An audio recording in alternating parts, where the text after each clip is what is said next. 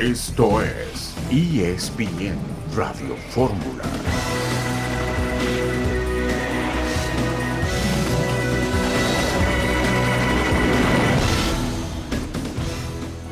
John siempre ha estado muy bien conectado. Eso se le da. Enaltece el concepto de la amistad y procura a sus íntimos en su noble corazón. Los amigos son los amigos, suele recalcar con orgullo en las redes sociales. Es un insider contacto. Enterarse y enterar vive el que informa. Con un elevado número de primicias y un sello inconfundible, se ha convertido en un referente del periodismo deportivo continental. Está mi papá en la televisión, Eduardo Recalde. me dijo que la credibilidad se ganaba todos los días. Se pierde. Cuando saqué reportero de cancha en el 2014, el libro vendió muy bien, nadie lo apoyó. Ocho años después sacamos este Trotamundos del Deporte, un libro que... Y bueno.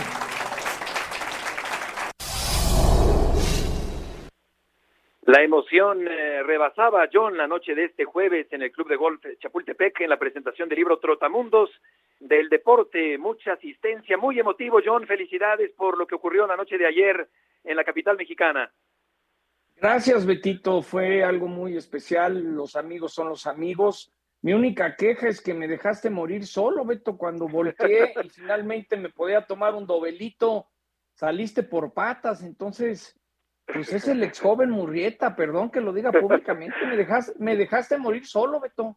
Me desaparecí dramáticamente, querido John, el día de ayer.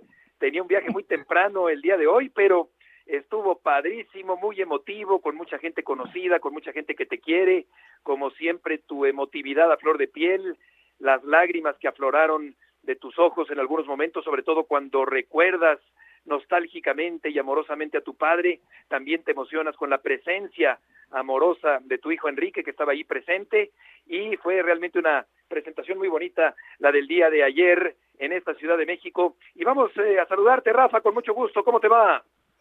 Hola Beto, ¿qué tal? Un gusto. Y bueno, pues lamentablemente no fue posible acompañar al, al querido John, pero sabe, ya le había externado todas mis felicitaciones y el agradecimiento por haberme tomado en cuenta, pero bueno, pues había el compromiso de trabajo, este, para Fútbol Picante estuvimos ahí, pero querido John, te mando un abrazo y sabes con todo cariño. Y mi más amplia felicitación y éxito, éxito como lo has conseguido en todo lo que has ido haciendo. y bueno, esto del Trotamundos naturalmente que va a tener una influencia importante en todos los lectores. Fíjate, Beto, que ayer eh, y, Rafa fue Julio González a, la presentación portero de Pumas. Y te puedo decir, Rafa, que, que te admira mucho, escucha tus consejos, eh, que, que, sabe que tú lo hiciste a gran nivel. Entonces, te lo digo porque me lo, mencionó ayer Julio, que, que tú eres siempre un ejemplo de arquero, de, de, de, de temple, de carácter. Entonces, sentí muy orgulloso cuando Julio me dijo eso de mi amigo Rafa Puente. Sí, ahí estaba Julio, estaba Emilio Azcárraga, estuvimos platicando con Emilio acerca del conjunto de la América. Escucha muy frecuentemente, Emilio, el programa de ESPN Radio Fórmula. Emilio, si nos estás escuchando, te mandamos un abrazo fuerte en este viernes y vamos a la primera pausa de la tarde en este viernes en la emisión multimedia de ESPN Radio Fórmula y tenemos muchos temas que platicar del fin de semana en el fútbol mexicano.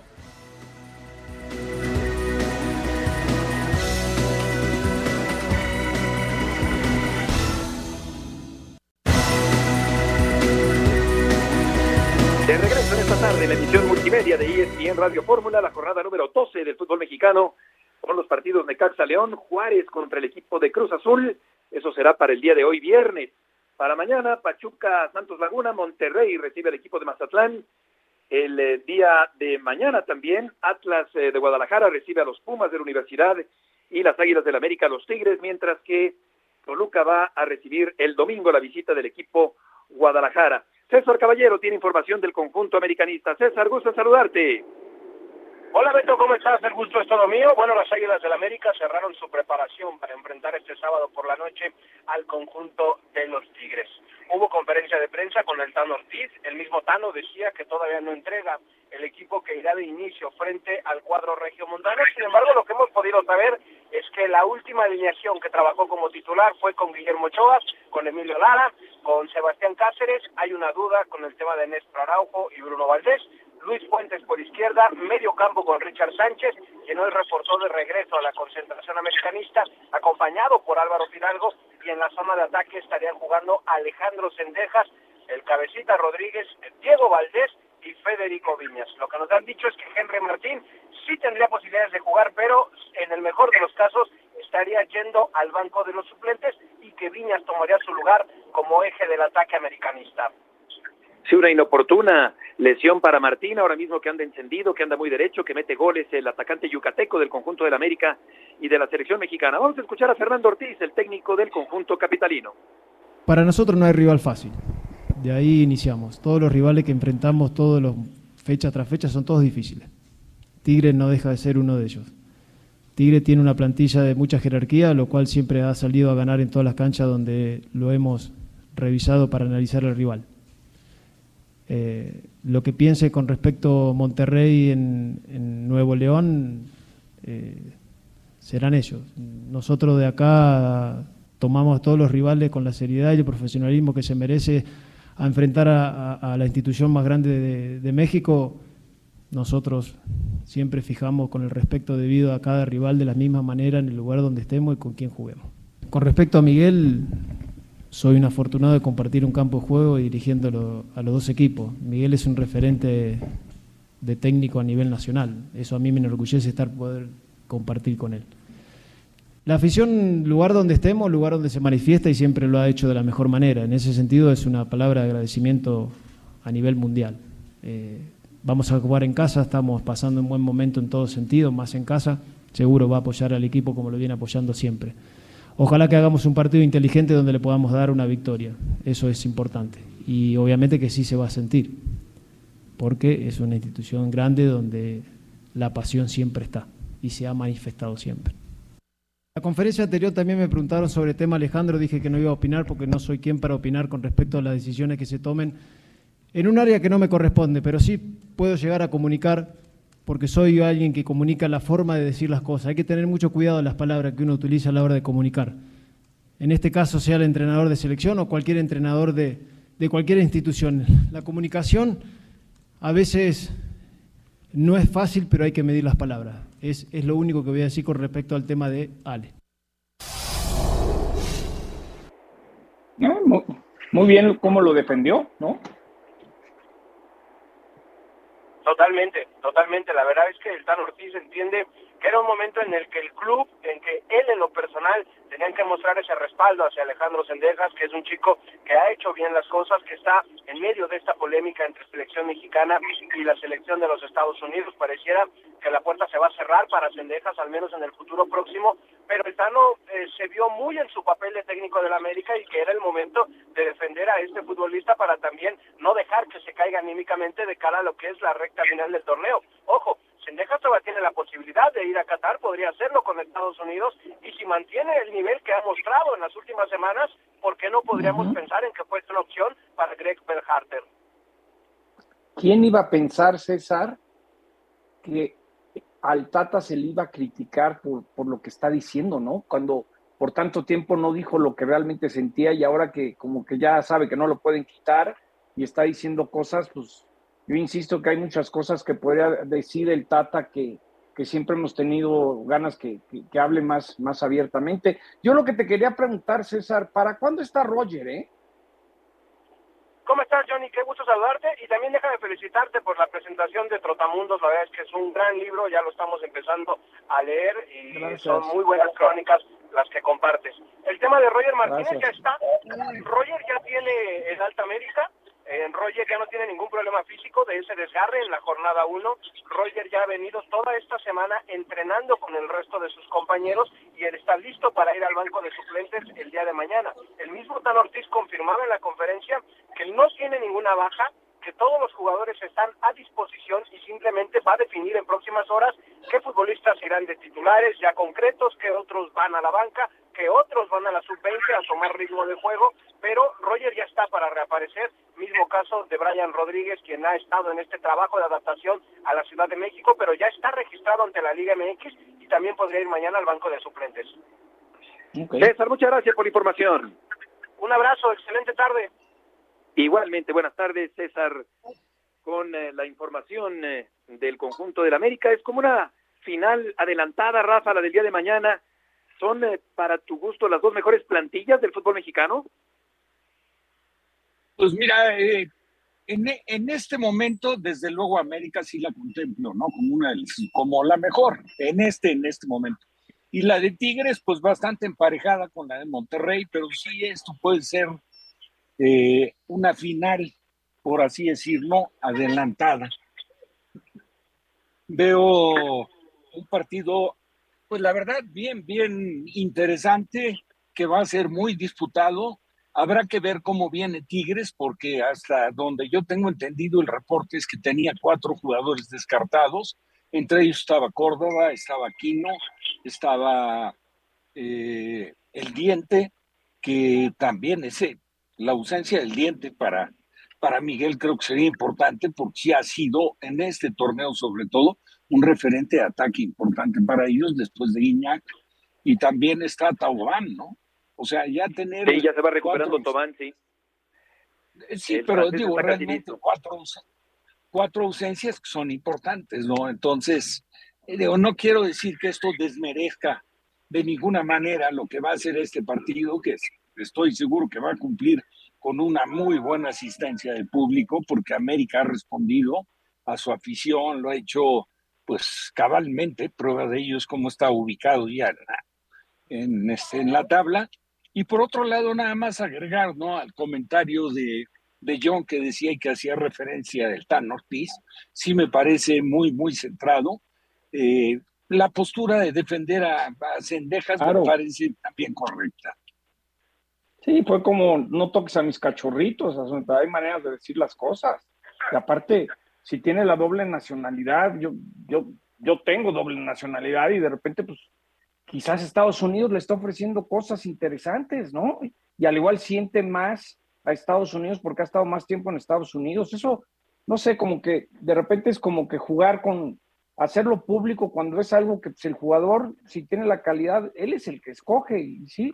Claro. Me, dio mucho gusto que el Tano le, le está diciendo al Tata, pues hay, no estarás de acuerdo, pero hay manera y cuida lo que estás diciendo públicamente mi jugador, ¿no? Sí, yo, yo en este sentido, John, eh, creo que el fútbol mexicano no se puede dar el lujo de, de dejar escapar de, a un jugador de estas excelentes condiciones como las que tiene Sendejas. Tiene que ponerse las pilas el fútbol mexicano para que juegue Sendejas, creo yo, con la selección mexicana. Y con respecto al partido de mañana, el ingrediente también de la presencia de Miguel Herrera, el técnico más ganador en la historia del conjunto del América. Héctor Tello tiene la información de Tigres. Héctor, gusto en saludarte.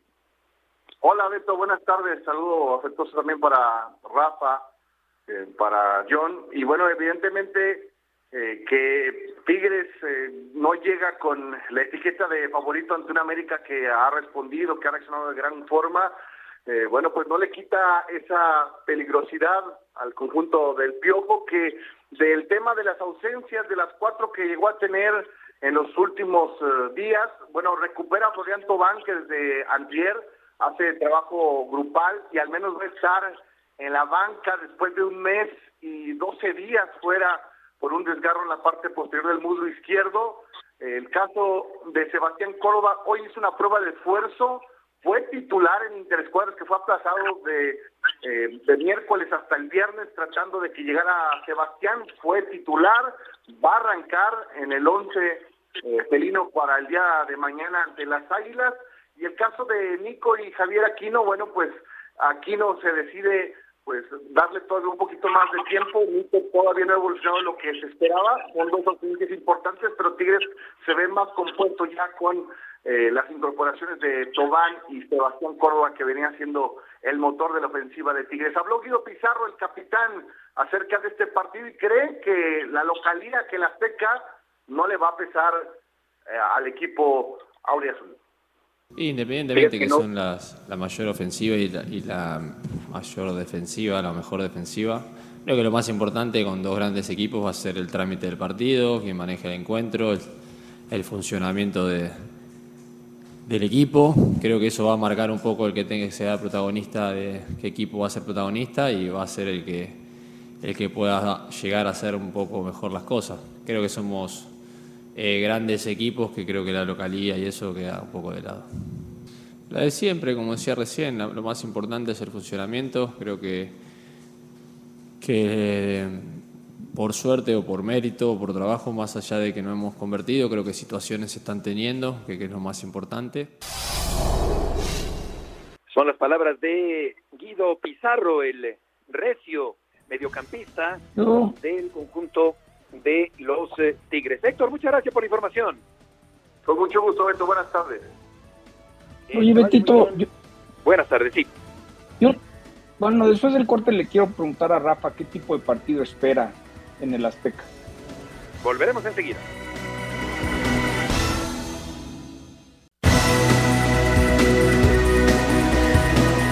De regreso en esta tarde en ESPN Radio Fórmula este es un noticiero comentado de una hora de duración con reportes, entrevistas, un programa que buscamos hacer de manera dinámica, ágil, periodística, con argumentación y respeto en busca de la credibilidad a la que todo periodista aspira. Este programa va a cumplir, John, 16 años pasado mañana domingo y estamos de plácemes tanto por la presentación de tu libro como por el décimo sexto aniversario de ESPN Radio Fórmula se cumplen 16 años que un jueves eh, salió, rescataron a Rumeno, Omar Romano y días después vino como padrino del programa a dar la primera entrevista después de que lo habían rescatado, Beto, ¿te acuerdas? Ahí en... Claro, me acuerdo perfecto, ¿no? ¿no? Como con el ruso Brailovsky, también estaba ahí con nosotros, pero sí, hace 16 años se van a cumplir que fue rescatado de, del secuestro, eh, Rubén Omar Romano. Le mandamos un abrazo a Rubén. Un abrazo a Rubén, nuestro padrino de este programa. 16 años, una felicidad que compartimos con todo el público que nos escucha cada día en este programa. Y le preguntabas oh. algo a Rafa, a John. Sí, Rafa, ayer que estamos en picante y las apuestas, que si las altas y las bajas, ¿crees que va a ser un partido que se van a abrir, se van a atacar espectacular? o como que van a medirle el agua a los tamales y se van a cuidar. No escuchamos a, a Rafa, pero ojalá que sea un partido abierto y ha sido partido de final de campeonato mexicano. Recuerdo aquella expulsión de Zambuesa, John, lo recordarás que fue determinante cuando el América tenía a su alcance un título frente a otra gran potencia como es el equipo de los Tigres que mañana estará en la capital de la República Mexicana. Así que bueno, vamos a ver qué ocurre en este partido. Vamos a cambiar de tema y vamos a escucharte, Jesús Bernal, con eh, información allá en Guadalajara. Gusto en saludarte. Saludos Beto, compañeros, muy buena tarde. Pues ya las Chivas este, preparando el partido contra el equipo de Toluca. Mañana estarán viajando a la capital del Estado de México para eh, quedar concentrados de cara a este compromiso donde buscarán su cuarta victoria de forma consecutiva. El técnico del equipo, Ricardo Cadena, hoy pudo trabajar ya con sus seleccionados. Desde el día de ayer llegaron, hicieron trabajo por separado de recuperación y hoy ya ya contó con ellos eh, evidentemente con, con cierto todavía eh, pues algunos eh, recaudos por el tema de los minutos que tuvieron tanto Alexis Vega como el Piojo Alvarado en el partido ante Paraguay, 90 y 70 respectivamente, porque la idea es eh, mantenerlos para que logren llegar de la mejor forma posible al compromiso del próximo día domingo. De hecho, si no pasa nada extraño y todo se mantiene como hasta ahora, repetiría la alineación con la cual ha ganado los últimos tres encuentros, con Miguel Jiménez en la portería, Chapo Sánchez, Tibas Sepúlveda, Luis Olivas y el Chiquete en la defensa, Brizuela, Beltrán, Morza Flores y Alvarado en medio campo, acompañados de Vega y Ángel Elchero Saldívar en el ataque, es lo que ha trabajado hasta ahora el profe Cadena, insisto, a la espera todavía de la última práctica del día de mañana, Beto. Ayer Jesús por la noche, platicando con Walter Ormeño en la presentación del libro de John, me hablaba de la fuerte presión mediática de las redes sociales sobre su hijo Santiago, que se quitó un poquito esa presión al marcar aquel gol eh, que le dio la victoria al Guadalajara frente al equipo de Monterrey. Me decía también que hay una buena relación entre Ormeño y Saldívar, que pelean ahí, digamos, de alguna manera por eh, la titularidad en el conjunto del Guadalajara en el eje del ataque, fueron compañeros en el equipo de Puebla. Te preguntaría, ¿qué tanto ha mejorado el ambiente eh, interno, Jesús, en el Guadalajara a raíz de lo que ha venido ocurriendo en las últimas semanas? La verdad es que bastante y, se nota desde la, forma en cómo el club se conduce, ¿no? También en los últimos días con esas aperturas que permiten que la gente se acerque, los jugadores se bajan a firmar autógrafos, el humor de los futbolistas es otro, la verdad es que es, muy palpable y es muy notable y en el caso concreto de, de Ormeño, pues también, ¿no? Después de aquel gol contra Rayados de Monterrey, la afición lo ha recibido de mucha mejor manera, eh, también comienzan a buscarlo ya para pedirle fotos, autógrafos y demás, entonces, como dicen, goles son amores y es la única forma como podrá ganarse por completo a la afición de Chivas. Buenas tardes. ¿Qué, qué tanto Cadena quería Ormeño? ¿Cómo es la relación? ¿Qué tanto lo, estaban esperando o de repente llega y, se tiene que ganar un lugar porque el técnico no necesariamente lo tenía planeado? ¿Cómo, cómo es esa relación? Saludos, John. Buena tarde. Mira, la realidad es que, es que Ormeño era la quinta alternativa de Chivas en el ataque. O sea, no lo tenían ni siquiera en el radar. El Guadalajara pensaba en otro tipo de jugadores, entre ellos Brandon Vázquez, que juega en el Cincinnati, Mudo Aguirre, De La Rosa, Henry Martín. Y al final, cuando no se pudo contratar absolutamente ninguno de ellos, es que salta el nombre de, de Santiago Ormeño. Lo había dejado muy en claro el profe Cadena en su momento, tenía que buscarse y ganarse un lugar. Conforme han ido transcurriendo los partidos, pues al menos ya es la opción dos, de haber sido la, tercera en su momento, ya brincó a ser la dos, ya es el delantero que está en banca, y, hay buen ambiente, buen tema, nada más es esta situación de que, pues sí, al principio no estaba en la mente de, ni de la dirección ni del cuerpo técnico el traerlo a Chivas. Eh, por otra parte, que también veíamos eh, o platicábamos ayer con, eh, con Walter Ormeño acerca de, de las de lo que las redes sociales expresan desde el anonimato. Esto es importante subrayarlo. Y te preguntaría en este sentido, Jesús, ¿qué tanto toma en cuenta el Guadalajara, la directiva, a Mauri, Ricardo Peláez, lo que se dice, la estridencia, la gritería que hay en las redes sociales, particularmente en Twitter, con respecto a un equipo tan importante, tan mediático como es el Guadalajara?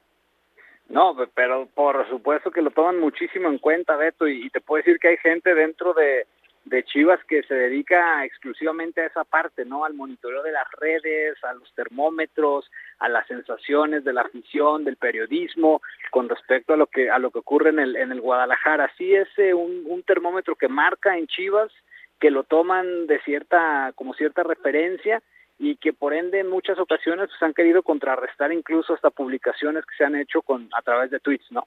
Entonces sí, sí es algo importante, sí es algo que están constantemente midiendo y bueno, evidentemente con las tres victorias pues la, la esa, esa mala vibra que había pues ha, disminuido bastante. Jesús, muchas gracias por la información. Buenas tardes. Buenas tardes. Yo creo que es importante desbrozar, eh, filtrar todo lo que ahí se dice lo que puede tener fundamento, lo que puede ser una crítica constructiva y lo que es una burla o eh, groserías, descalificaciones poco meditadas como también las puede haber en esa red social tan solicitada como es Twitter. Vamos contigo, Adriana Maldonado, que tienes el reporte del equipo rojo de Toluca. Vamos eh, a esperar un momento para tener este, este reporte. Por lo pronto, Rafa, pues ahí está esa presión fuerte que reciente el Guadalajara, como la reciente en América, como la reciente en los Tigres, los Rayados, en fin, Cruz Azul, desde luego, equipos muy mediáticos, equipos muy grandes y de los que se habla y se discute mucho en las redes sociales. Sí, bueno, es inevitable eso.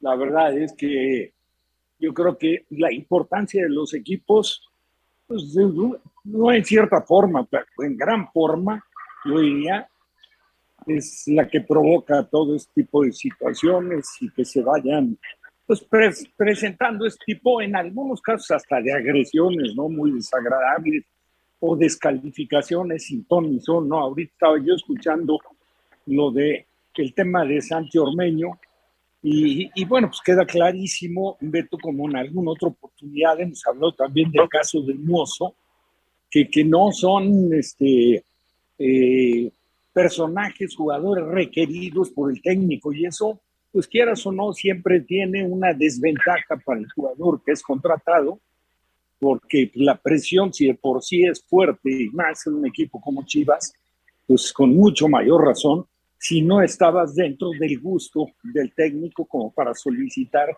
este, ese tipo de refuerzos. Exactamente. Vamos ahora sí contigo, Adriana Maldonado.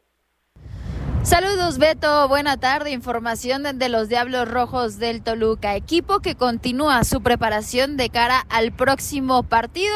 Y es que este domingo estarán teniendo actividad en la cancha del Estadio Nemesio 10 ante las Chivas del Guadalajara. El equipo que dirige Ignacio Ambriz viene de sufrir dos derrotas dolorosas en las últimas dos jornadas y este fin de semana buscarán reencontrarse con el triunfo. El grupo es consciente que están ubicados solo a tres puntos del líder de la competencia y quieren regresar a esos puestos eh, principales, a los primeros lugares de la clasificación general que les daría el boleto directo a la liguilla. Comentarles que para este compromiso hay algunas dudas si es que tanto Leo Fernández como Andrés Mosqueda continúan en recuperación de lesiones musculares. En el caso del uruguayo salió de cambio a inicios del partido ante Pachuca y a lo largo de esta semana no ha podido entrenar al parejo del equipo. Será hasta el próximo domingo, hasta el último minuto, cuando el cuerpo médico y el cuerpo técnico Escarlata decidan si es que el Charrúa pueda tener actividad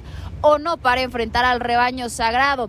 En lo que respecta al colombiano, su lesión en el tobillo luce un poco más complicada y está prácticamente descartado para el duelo de la jornada 12. Es la información de los Diablos Rojos del Toluca. Les mando un fuerte abrazo y que pasen una excelente tarde. Gracias, Adriana, que se vaya muy bien. Querétaro y Puebla empataron a uno. El arbitraje polémico con respecto a la barrera en este partido entre Querétaro y el equipo de Puebla. Atlético de San Luis y Tijuana no se hicieron daño. Cero por cero terminó el marcador el día de ayer. Cinco ausencias de Cruz Azul para enfrentar al equipo de Juárez. La máquina que ya se recuperó ligeramente el pasado fin de semana en el partido en el que el Potro Gutiérrez consiguió su primera victoria como técnico azul frente al equipo del Querétaro en Santa Úrsula. México confirmó un juego de preparación ante Irak rumbo al Campeonato Mundial de Qatar 2022 y con la liga un acuerdo de colaboración en esta búsqueda por expandir sus eh, alcances este fútbol mexicano que está buscando mejorar cada día, aunque todavía tiene muchas cosas, desde luego, el sistema de competencia, la multipropiedad que mejorar. Volveremos enseguida a Puente, Sotcliffe y Murrieta.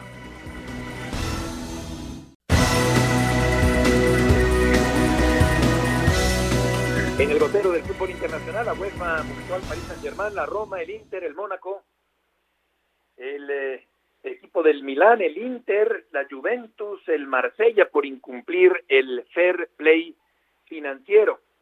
Chile insistirá ante la FIFA en el eh, reclamo por el caso de Byron Castillo.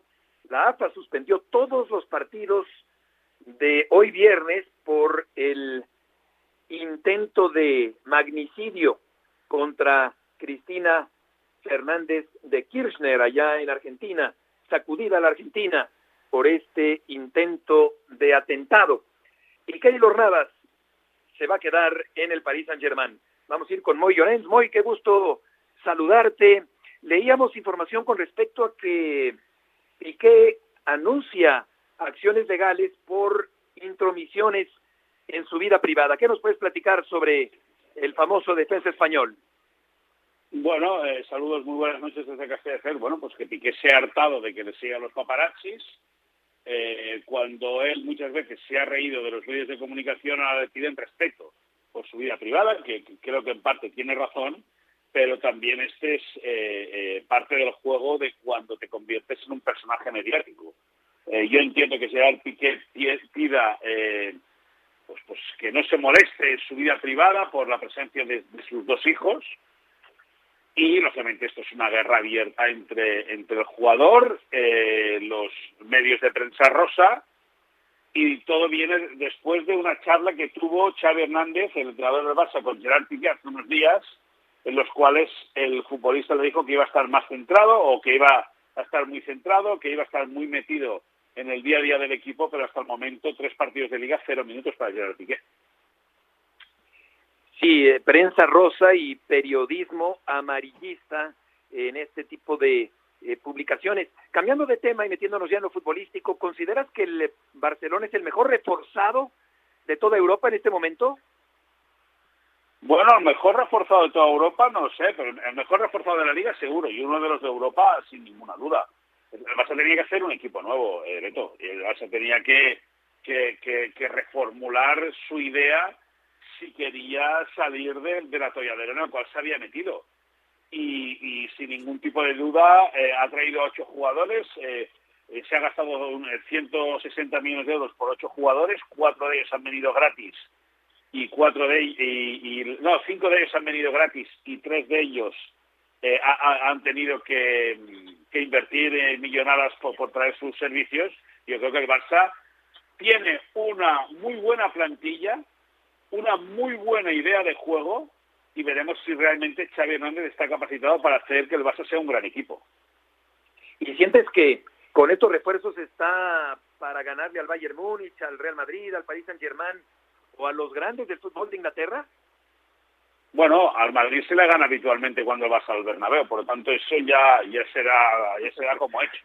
Sí, eh, Luego luego queda es verdad el, tramo de Europa que es más difícil. Eh, el Barça yo me da la sensación de que cuando ha tenido equipo no ha tenido preparación física y cuando tenía preparación física no ha tenido equipo. Eh, ahora Xavi está convencido de que tiene equipo y que el equipo está bien preparado, bueno, a menos que salgan a competir, ¿no? Y, y que y que y que bueno, en este grupo tan complicado de la Champions League, que estrenarán el próximo miércoles jugando en casa contra la Victoria Piensen, pues que el Barça empiece con buen pie. Te recuerdo, Beto, que el año pasado, en la temporada pasada, mejor dicho, el Barça no, no es que no pase, no es que no solo no pase la fase de grupos, sino que de los seis partidos que disputa, solamente gana uno en casa por 1-0 al Dinamo de Kiev el resto de partidos fueron empates y derrotas. John. Perdón, perdón. Moy, te mando un abrazo. Yo te quería preguntar toda esta situación que había, que los equipos con el presupuesto y no podían registrar a jugadores, ¿quedó todo resuelto o, o, todavía hay alguien en el aire? ¿En qué terminó todo? No, no. Está todo, están todos inscritos ya. El último ha sido Marcos Alonso, que llegó con la Carta de Libertad del Chelsea, que ha puesto más complicaciones de las deseadas al Barça para poder liberar al futbolista. Y la Xavi Hernández tiene plantilla de 23 jugadores del primer, 23 jugadores con ficha del primer equipo, a los cuales le suma tres con dorsal del filial, Pablo Torres, Gaby, el Iñaki Peña, el, portero. Eh, y sí, sí, afortunadamente, bueno, afortunadamente, el Barça podido inscribir a jugadores, eso sí, vendiendo mucho patrimonio eh, de la institución, mucho patrimonio, el 25% de los futuros ingresos de televisión, que yo eh, para los próximos 50 años, para los próximos 40 años, yo creo que es una, es una burrada muy, muy grande, pero era el camino para intentar acortar la travesía por el desierto. El Barça los tiene todos eh, registrados ya. Xavi ha dado la lista para mañana.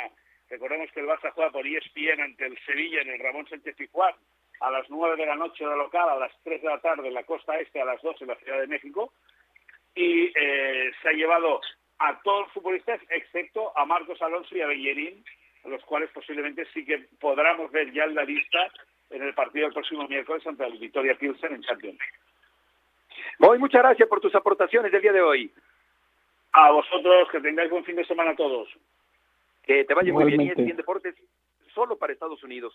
Vamos eh, ahora con Chava Rodríguez porque Andy Ruiz entra en acción. Chava, mucho gusto en saludarte. ¿Qué tal, mi querido Heriberto? ¿Cómo estás? Es un placer saludarte. Efectivamente, aquí tenemos a Andy Ruiz enfrente de nosotros que está haciendo algunas entrevistas internacionales y alistándose todo para un inusual domingo de boxeo. Va a estar estelarizando en contra de Luis Ortiz una pelea de pesos pesados que vamos a transmitir en Latinoamérica a través de la señal de ESPN Knockout.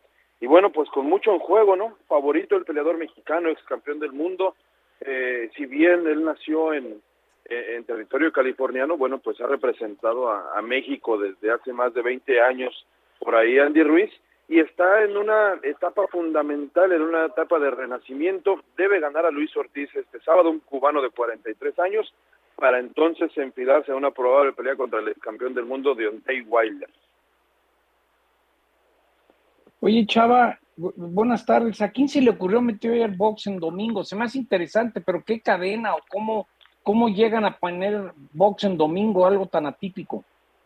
Fíjate que mi querido John, eh, lo hace la promotora Premier Boxing Champions, que es la que lleva de alguna u otra forma los destinos de, Andy Ruiz, y lo hizo ya con Gervonta Davis, y, aprovechan que, por ejemplo, el lunes en territorio estadounidense es el Labor Day, entonces la gente no va a ah, trabajar y, aprovecharon ajá y aprovecharon el, el, domingo para hacer boxeo no compites con muchos otros deportes al menos no por ahora que no hay este eh, NFL eh, eh, como horario prime, pero bueno, pues va a ser un pago por evento y además una cartelera en donde como, como una estación, situación especial, los ocho protagonistas de las cuatro peleas principales hablan español, seis de ellos mexicanos.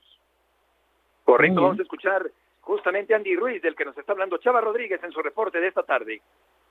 No, pues me siento bien orgulloso, bien contento para esta pelea. Entrenamos muy fuerte, teníamos un campamento de cuatro meses para esta pelea porque yo sé el que rival va a estar fuerte, va a estar preparado también, pero los otros veníamos duro con, con todo. Me siento bien, estoy contento con ellos que me andan ayudando mucho. Me están conmigo casi todo, todo el tiempo, todo el campamento. So, cuando yo necesito algo, ellos están aquí en, en mi gimnasio. So, yo no agarré este gimnasio nomás para mí, pero para mis peleadores también, porque ellos también necesitan un, un lugar para entrenar y para que se, pues para que se sienten cómodos.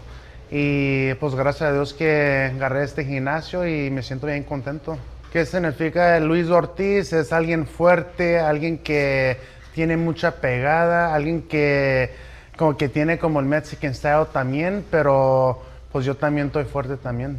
Es un rival que me va a poner en, en la etapa más, más grande, so es una oportunidad más más cercas para tener los títulos, um, para llevarlos para México otra vez. Pues yo espero esta pelea que va a estar bien um, explosiva, muchas, muchos fireworks como dicen y si Dios quiere vamos a lograr esta victoria. No estoy diciendo que va a ser fácil o, o nada de eso, pero yo vengo preparado, yo vengo confiado que vamos a agarrar la victoria. Pues primero me quiero enfocar en Luis Ortiz porque no es una pelea fácil, soy yo quiero pensar en él primero porque yo sé que ganándole él hay muchos rivales donde me pueden ir, me puedo ir con el Wilder, me puedo ir con el Use, con otra vez un trilogy con el Anthony Joshua, hay muchas cosas de donde puedo ir, pero primero ando enfocado con Luis Ortiz. Las palabras en Spanglish de Andy Ruiz, ojalá hayan quedado atrás la indisciplina, los excesos, eh, el despilfarro, las excentricidades de Andy Ruiz. Con respecto al Canelo Chava, ¿cómo va la preparación del peleador jalisciense? Bien, excelente, en excelentes condiciones, ya con la cuenta regresiva a todo lo que da de cara a esta trilogía muy esperada por la fanaticada el 17 de septiembre allá en eh, la T-Mobile Arena de Las Vegas. Quedan muy pocos boletos a punto de anunciarse el sold out para esta cartelera en la que el mexicano va a estar exponiendo los títulos eh, de peso supermediano del Consejo Mundial de Boxeo, de la Asociación Mundial de Boxeo, de la Federación Internacional de Boxeo y de la Organización Mundial de Boxeo. Una pelea en donde eh, se juegan muchas cosas. Golovkin tiene mucho por ganar y poco que perder, un peleador ya de 40 años que no llega como favorito, pero que eh, para muchos tiene eh, descifrado al peleador mexicano. Yo creo que vamos a ver una guerra explosiva. Para mí este puede ser el mejor de los tres combates, más allá de que han pasado eh, eh, cuatro años desde aquel segundo eh, enfrentamiento que termina ganando el peleador mexicano. Y también yo creo que le pone un picante especial el hecho de que Canelo Álvarez viene de perder su más reciente pelea en contra de Dimitri Vivol, así que a sacarse la espina, quizá no es Vivol el que esté enfrente, pero es Golovkin y es un tipo que también no le cae muy bien al peleador mexicano. Chava, muchas gracias por la información. Abrazo grande para todos, esté muy bien. Buenas tardes igualmente, Alex Pombo. Alex, qué gusto nos da saludarte el día de hoy. ¿Cómo le fue a Checo en la segunda práctica para el Gran Premio de Países Bajos? ¿Qué tal, Heriberto? Un gusto saludarles. Eh, pues mira, básicamente creo que hoy no es lo que esperábamos del equipo Red Bull, ni de Checo, ni de Max Verstappen, porque bueno, estuvieron dentro de los 10 primeros, pero no fueron de los más rápidos. En la primera práctica terminó en la séptima posición. Y curiosamente, bueno, si escuchan algo de ruido es que estoy aquí en el autódromo que se está llevando este fin de semana una competencia aquí de autos eh, vintage Y pues mira, regresando a lo de Checo, pues vamos a decir, el, eh, eh, hay que mencionar que se están probando piezas el día viernes, realmente no es muy significativo. Eh, inclusive algunos equipos han estado probando piezas para el año que entrante, ya para el 2023, y de ahí que pues me da la impresión que Checo y Max Verstappen, que tuvo unos problemas con el auto, por eso es que no se ubicaron más adelante. Pero como te digo, al final el viernes no cuenta, lo importante es la clasificación el día de mañana, estarán trabajando en el auto y estoy seguro que tanto Max Verstappen y Checo van a estar dentro de los cinco más rápidos. Tienes buena voz, Alex, porque copa los eh, motores de los autos vintage ahí en el autódromo. Rafa, adelante. Pues nada, estuve siguiendo también con amplio interés, te saludo, Alex.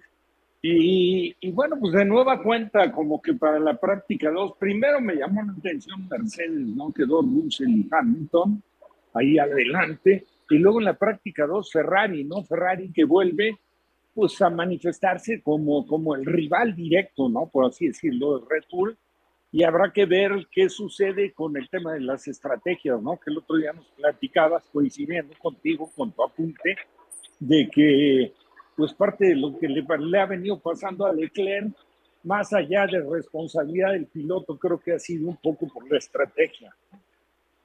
Sí, estoy totalmente de acuerdo contigo, Rafa. Creo que, claro, como dices, son los contendientes, sabemos que tienen buen auto. El problema para Ferrari son los domingos en la estrategia creo que, pues, aunque suene extraño ser Ferrari, ser de la Fórmula 1, pero tienen que tomar decisiones con seguridad. Ya lo hablamos eh, el otro día, hay mucha eh, eh, falta de confianza entre el equipo, los pilotos.